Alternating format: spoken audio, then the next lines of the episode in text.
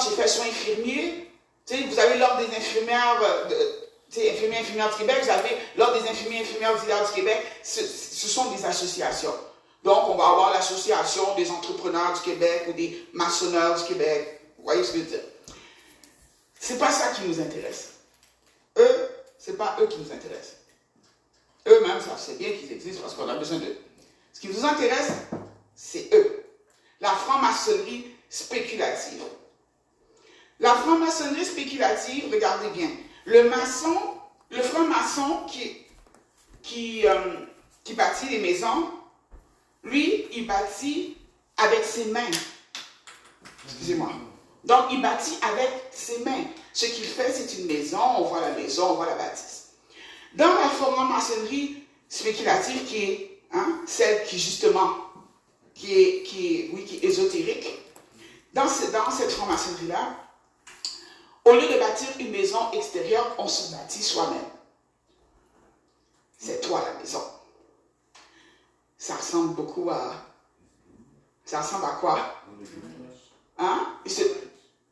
Oui, mais à quel verset? Parce que je veux que vous fassiez automatiquement des références avec les versets bibliques, parce que l'objectif, c'est que vous compreniez que lorsque on, s'approche de vous, là, hein, les francs-maçons disent qu'ils doivent se bâtir eux-mêmes. Non, ça va plus loin que ça. Le temple. Ne savez-vous pas que vous êtes le temple du Saint-Esprit? Mais les francs-maçons disent qu'ils se bâtissent eux-mêmes. Donc, c'est-à-dire que c'est un temple qui est hein, un est humain. Donc, nous continuons. La franc-maçonnerie fait son apparition à un moment très, très important. Évidemment, nous comprenons que le monde spirituel a sa façon de rouler. Hein? Vous savez, la franc-maçonnerie est Ben, plutôt quand est-ce qu'il a commencé à prendre vraiment racine? C'est pendant le siècle des Lumières. Siècle quoi? Hein? Le siècle des Lumières. Donc, il fait son apparition au siècle des Lumières. C'est le siècle où, un peu partout en Europe, la population et les valeurs sont pourtant profondément chrétiennes. Siècle des Lumières, hein? Étrangement, les valeurs, ok, les valeurs en Europe sont profondément chrétiennes. Profondément, là. Tu sais, tout le monde va à l'église. Tu vas pas à l'église, là, tout le monde te regarde. Ouais, je veux dire?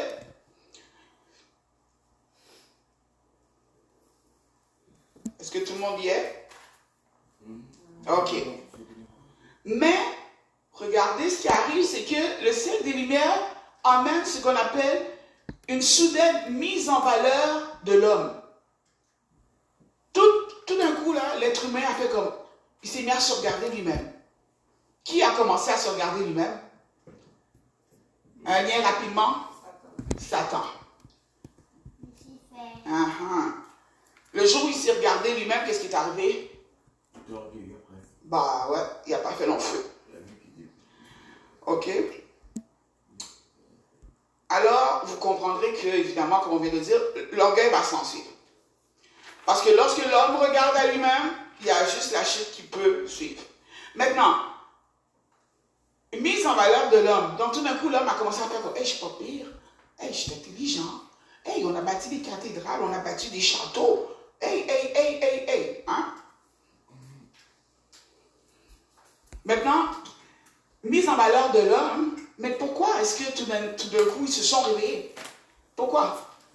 Ça vient d'où? Qu'est-ce qu'il y a là qu'un matin, là, ils se sont réveillés puis ils ont décidé que Dieu était plus important ou moins important puis que l'être humain n'était pas si mal? En répondant à cette question, on va trouver également pourquoi il y a des époques précises où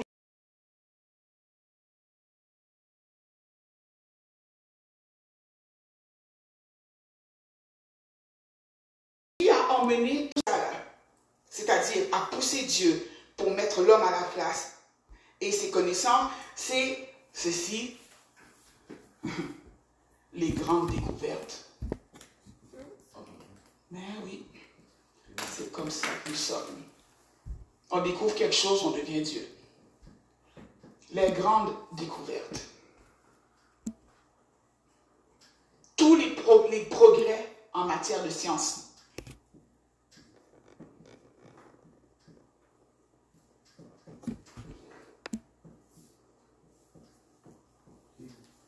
Vous connaissez la racine de la franc-maçonnerie, vous, comprenez pourquoi est-ce qu'il y a autant de pasteurs francs-maçons. Et ça, je n'ai pas besoin pour le dire. Pour le dire, il y a plein de pasteurs francs-maçons. Il y en a plein. Plein. Et ce n'est pas des oui-dire, c'est des gens à qui j'ai moi-même parlé, c'était la même. Maintenant, il y a aussi une idée qui dit que le bonheur est à construire. Regardez bien leur idée, hein. Regardez bien. Le bonheur est à construire. Ça, c'est une idée générale que vous devriez retenir. Parce que c'est ça qui motive les francs-maçons dans leur tête. Là. OK? Le bonheur est à construire. Il n'y a pas juste les francs-maçons. Le rêve américain aussi, c'est pas mal. OK? Hein? Il est à construire, mais pas n'importe où. Hein? Ici bas. Ici. Donc, tu dois faire tout en ton pouvoir pour avoir le bonheur ici. OK? Mais regardez comment c'est intéressant. Ici-bas, également, même s'il est à recevoir plus tard. Donc, en bon québécois, ils veulent le beurre et l'argent du beurre.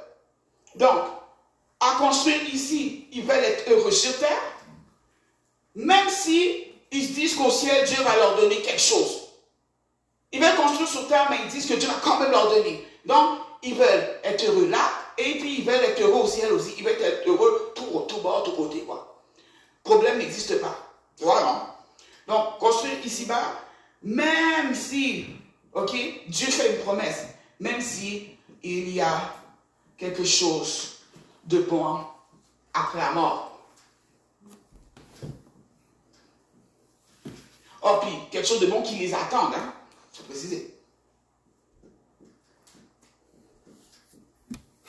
Donc, ici, ce que j'écris ici, c'est ce qui est écrit dans leur charte. C'est ce qu'ils enseignent. Ça, ce c'est leur vision qui est là. Et pourquoi est-ce que c'est si grave? Quelqu'un dira, mais il arrive de mal à vouloir construire son bonheur ici-bas. Sauf que Matthieu 6, 33 dit comme ça, quoi? Cherchez d'abord, cherchez premièrement le royaume des cieux. Et le reste vous sera donné par-dessus. Matthieu 6, 33 vient complètement en opposition avec ça. Là. Ok? Et ça, c'est juste, ça, c'est juste un verset. Mais on peut en nommer plusieurs qui viennent à l'encontre même de ceci. Quand le Seigneur il parle de Salomon, puis il dit comme ça, même, euh, il dit un Salomon, là, il n'a pas été habillé comme une de ses fleurs. Les fleurs, là, elles s'étaient levées pour construire leur bonheur. C'est à un moment donné, là, le Seigneur essayait de nous faire comprendre que nous devons nous appuyer sur lui. Or, lorsque nous appuyons sur la science et que nous prenons que c'est sur la science qu'on doit uniquement s'appuyer, Dieu ne rejette pas la science. Mais il a dit comme ça que la science doit appartenir quand même aux sages. Et malheureusement, voyez-vous, on a de la science dans la main des fous. Donc maintenant, nous allons continuer dans des points intéressants. Qui a jeté, qui a, qui, de qui c'est né la franc-maçonnerie? Qui a fait ça? C'est né quelque part. Qui sont les fondateurs? Sachez, mes chers amis, qui est l'un des fondateurs, et M. Jean-Théophile Desaguiliers, pasteur. Jean Théophile Desaguiliers, pasteur, église anglicane. Dis, pasteur, chose. OK? Anglican 9. OK? Vous avez celui qui a rédigé la charte des francs-maçons, s'appelle Anderson. Donc, vous avez le rédacteur de la charte qui s'appelle Anderson.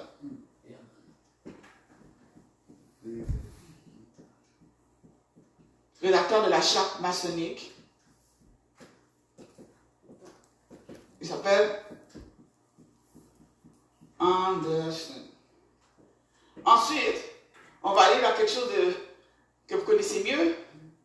Nous avons notre cher monsieur Isaac Newton, qui est un des fondateurs de la franc-maçonnerie.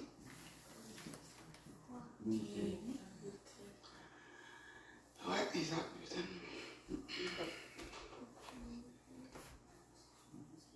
Nous avons Christophe Venn.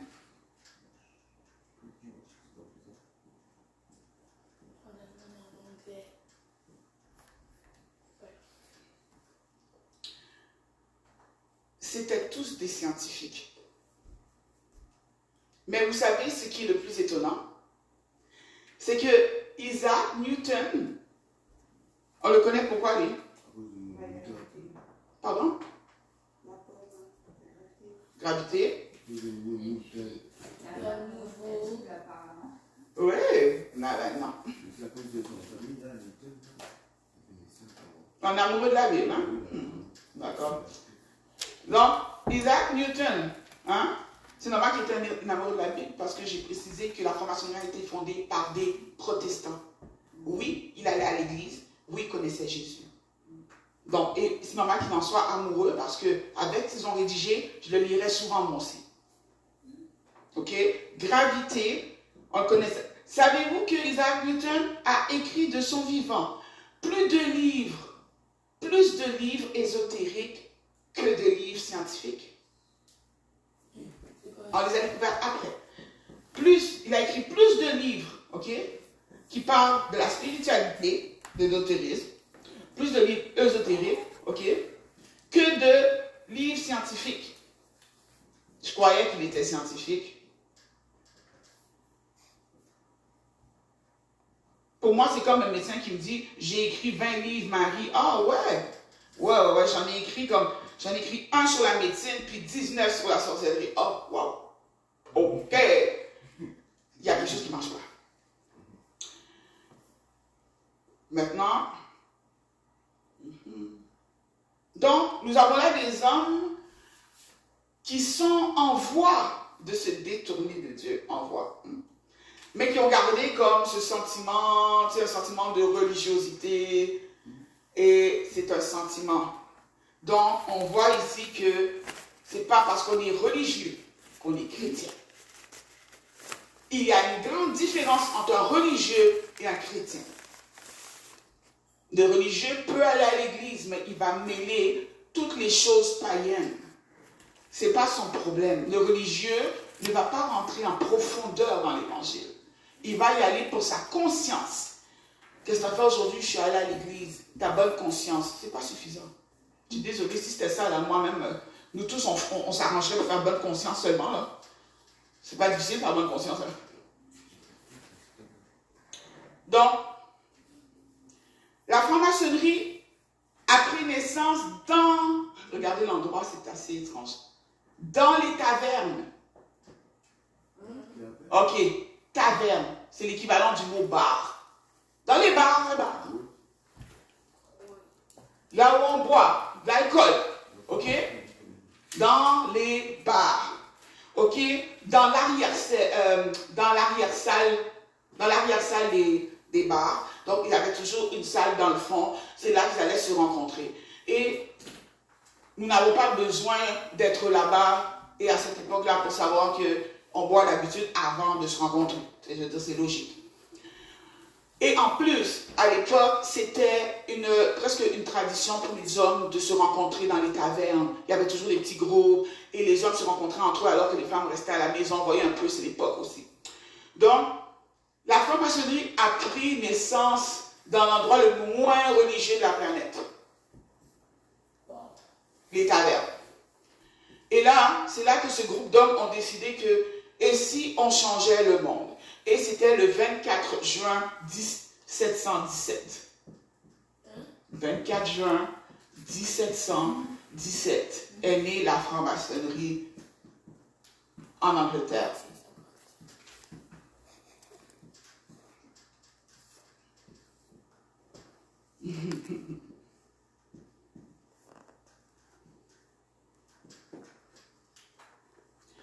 La franc-maçonnerie, les gens aujourd'hui, en tout cas maintenant, les gens ont commencé à se réveiller, ils ont commencé à saisir. Mais jusqu'à il y a à peu près 20 ans, et encore une petite minorité aujourd'hui, pensent encore que la franc-maçonnerie, c'est un groupe de, euh, un, groupe euh, de travailleurs, de gens bien pensants, gentils, là, puis, euh, des, des, humanistes super altruistes, quoi. et que c'est comme ça que c'est... Des... Or, la franc-maçonnerie n'a absolument rien, rien, rien à voir. Oh, pardon. Maintenant, attendez. Qu'est-ce qui a poussé les, les francs-maçons à utiliser, ok, la Bible? Que j'ai déjà donné quand même largement la réponse, c'est une évidence. Ils ont utilisé la Bible parce que c'est ce qu'ils connaissaient. C'était des protestants. C'était des chrétiens, en guillemets. Donc, pourquoi utiliser la Bible? Parce que c'est ce qu'ils connaissent, c'est de la Bible, c'est des gens d'église. Vous comprenez pourquoi maintenant vous retrouvez beaucoup de pasteurs francs-maçons? Puisque c'est né dans l'église. Pourquoi utiliser la Bible? Eh bien, se trouve que dans cette franc-maçonnerie, que dont ils ont jeté, les, bases ont été jetées dans, dans, je dire, dans un espace religieux. C'est-à-dire que les bases ont été jetées par des hommes religieux. Voilà. Bases jetées par, ou posées par des hommes religieux.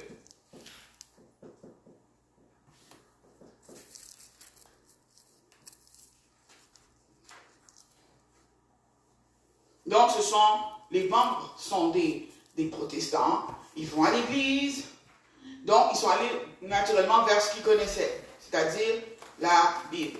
Mais regardez la raison. Ils n'ont pas été vers la Bible parce que, oh, tu sais, on voudrait partager. Non, non. Ils sont allés tout naturellement vers la Bible, ok, parce que c'est ce qu'il y a de plus vrai. C'est ce qu'il y a de plus puissant. Ils ne sont pas fous. Ils savent très bien une puissance dans la parole de Dieu. Ils savent que tout vient de là, tout émane de là. Alors ils sont allés vers ça. Parce qu'ils se sont dit que ce serait bien afin d'assurer le succès de leur entreprise. Donc, ils se sont dirigés par là afin, vers Dieu, vous voyez, ils ont mis afin d'assurer le succès de leur entreprise.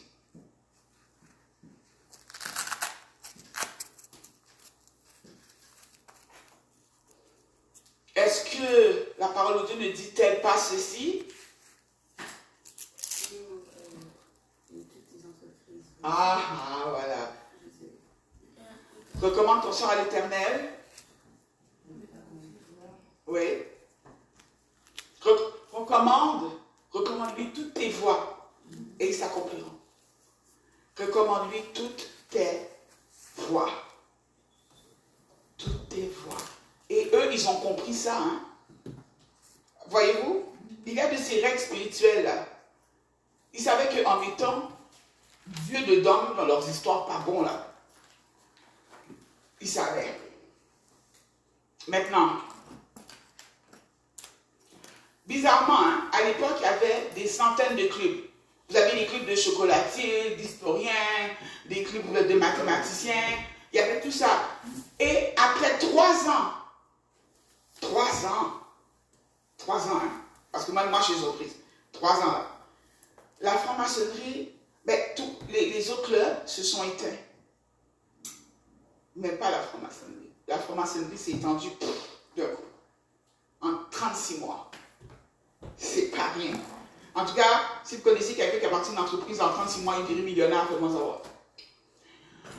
Il y a toujours du travail qui commence derrière, toujours, toujours.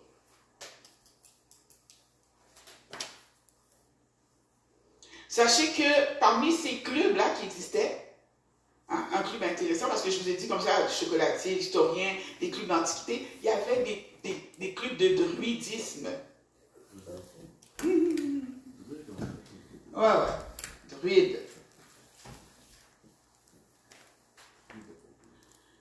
Des clubs de druidisme. Et je vais vous nommer quelqu'un qui en faisait partie qui était vraiment très intéressant. Winston Churchill était druide. Winston Churchill était druide et il ne le cachait pas. Churchill, tu chercheras, on l'a déjà dit, était druide. Winston Churchill.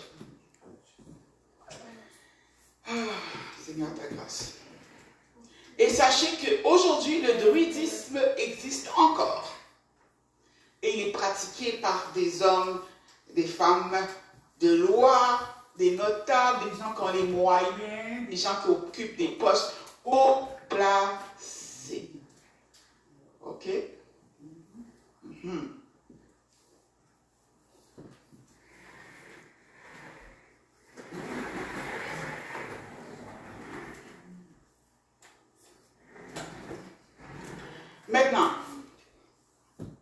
je disais qu'à peine 36 mois après avoir jeté les bases de la hein, il y avait déjà une trentaine de loges.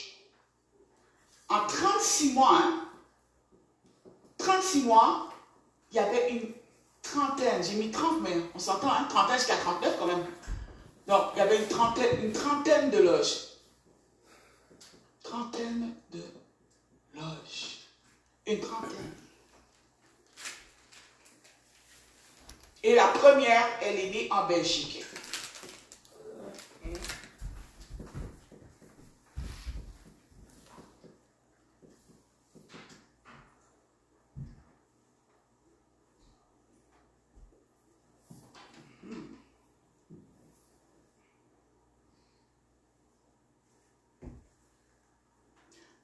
Maintenant, regardez les critères de sélection. Et c'est là que ça devient assez étrange pour des hommes de, censés être des chrétiens. En dessous, on a rédigé les critères de la mission suivante. Ça, ça a été retrouvé, on a retrouvé ces écrits. Donc, c'est pas quelqu'un qui a inventé là. Il fallait être un, un honnête homme. Honnête homme. OK? Il fallait être blanc. Bah oui, si t'es noir là, oublie ça. hein. Non, non. Moi, je ne les trouve pas méchants. Merci de nous avoir préservé de ces conneries. Blague. Maintenant. Et écoutez bien, il fallait être un homme de bien. Bon. Hein?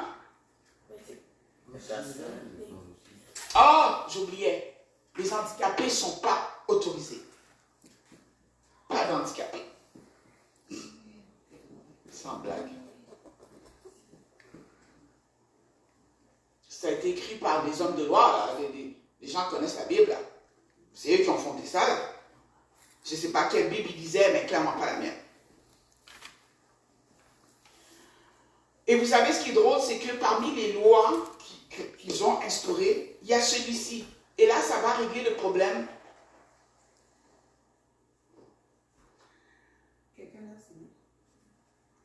Là, ça va régler le problème pour tous les francs-maçons qui s'approchent des chrétiens et qui essaient de nous faire croire que c'est pas grave la franc-maçonnerie et que ça se mélange. On va mettre ça clair tout de suite. OK? Ça va être clair aussi pour tous ceux qui sont francs-maçons et qui essaient de nous faire croire qu'ils n'ont jamais rencontré Jésus. On va mettre ça clair aussi. OK? dans leur charte, il est écrit ceci. ok? Tout franc-maçon se voit interdire d'être un libertin non religieux. Ils doivent tous connaître la Bible. C'est une exigence. Si tu ne connais pas la Bible, tu ne peux pas être maçon. Donc, ils t'interdisent, ils t'interdisent hein, d'être polygame, même si c'est ce qu'on voit. C'est interdit d'être polygame, mais c'est ce qu'on voit. Et ensuite, c'est interdit d'être irreligieux. Donc, le franc-maçon, là, le dimanche, il faut qu'il s'habille et qu'il aille à l'église. Ça fait partie de leur loi. Maintenant, posez-vous la question. Supposons qu'il y a un million de francs-maçons. Il faut bien qu'ils remplissent des places d'église. Ils sont assis dans vos églises, puis vous ne savez pas. Il y en a même qui en dirigent. Regardons le temps. Le temps restant, est-ce qu'il reste encore du temps? Donc, on va, s'arrêter là pour ce matin. N'est-ce pas? Oh, je vais vous dire quelque chose tout de suite pour pas que vous. Euh, parce que, pour pas que je l'oublie, vous non plus. Ici, homme de bien, ok? À l'époque, homme de bien ne signifie pas quelqu'un de gentil. Ça veut dire homme de bien. voilà. Quelqu'un qui a des biens. C'est l'ancien français. Donc, les gens voient homme de bien, puis ils font comme, oh, mais ce sont des gentilshommes, ils donnent de l'argent. Non, non, tu ne comprends pas. Pour être franc-maçon, il faut que tu aies des biens. Alors, on termine là-dessus. Alors, on ferme les yeux, on prie. Seigneur, te disons merci pour cet, euh, ce petit enseignement, ce petit moment que tu nous as donné. Et euh, que Seigneur éternel, nous puissions bien réfléchir à toutes ces choses et lire ta parole et comprendre, Seigneur Dieu, pourquoi est-ce que tu as voulu nous garder, Seigneur Dieu, du levain, nous garder de l'ivraie. Que Seigneur éternel Dieu, nos, nos terres soient des terres fertiles et que les paroles qui ont été dites puissent porter du fruit, nous rendre plus forts, nous solidifier dans notre foi et dans nos convictions, dans ce que nous savons être vrai, c'est-à-dire que Jésus-Christ est le seul chemin, la vérité et la vie qui mène au Père. Que soit la louange, la gloire t'est due dans le nom de Jésus-Christ. Amen. Amen. Amen.